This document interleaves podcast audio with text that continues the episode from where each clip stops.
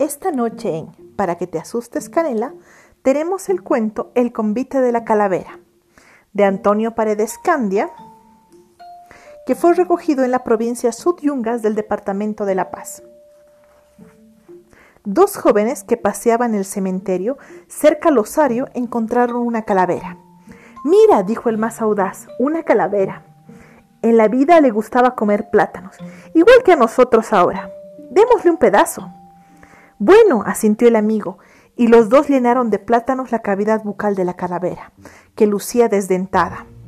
Después, riendo y festejando la burla, abandonaron el camposanto. En la noche, cuando se disponían a introducirse a la cama, golpearon la puerta de la habitación donde vivían los muchachos. ¿Quién? preguntó uno. Yo, contestó una voz gangosa desde afuera.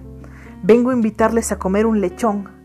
Al escuchar la invitación, abrieron afanosos la puerta, y mayúsculo fue su asombro al ver frente a ellos, flotando en el aire, la calavera de la mañana.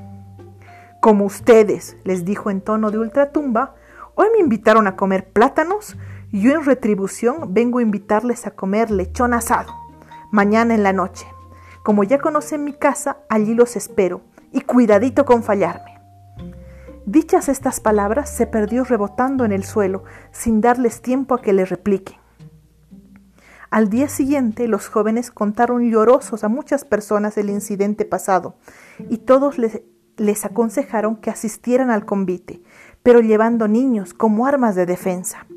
Cada uno se presentó con dos niños en los brazos.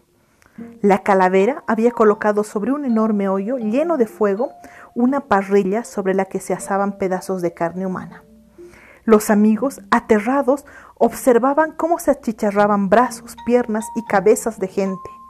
Mejor huyamos, le rogó el uno. No, contestó el otro. Nos han aconsejado que debemos hacer frente de una vez. A los pocos instantes escucharon el rebote de la calavera sobre el piso y la voz gangosa de siempre que les decía, cumpliditos habían sido, cumpliditos habían sido. Al oír la voz enemiga, los jóvenes comenzaron a chocarles la cabeza con cabeza a los niños que los acompañaban, quienes gritaban de dolor repitiendo, ¡Ay, ay, calavera, en la otra vida me pagarás! ¡Ay, ay, calavera, en la otra vida me pagarás! Niños, niños, aulló la calavera, arrojándose al foso de fuego, que instantáneamente se cerró, dejando a los amigos incrédulos de lo que veían. Así se salvaron de la calavera y nunca más se atrevieron a burlarse de los despojos humanos.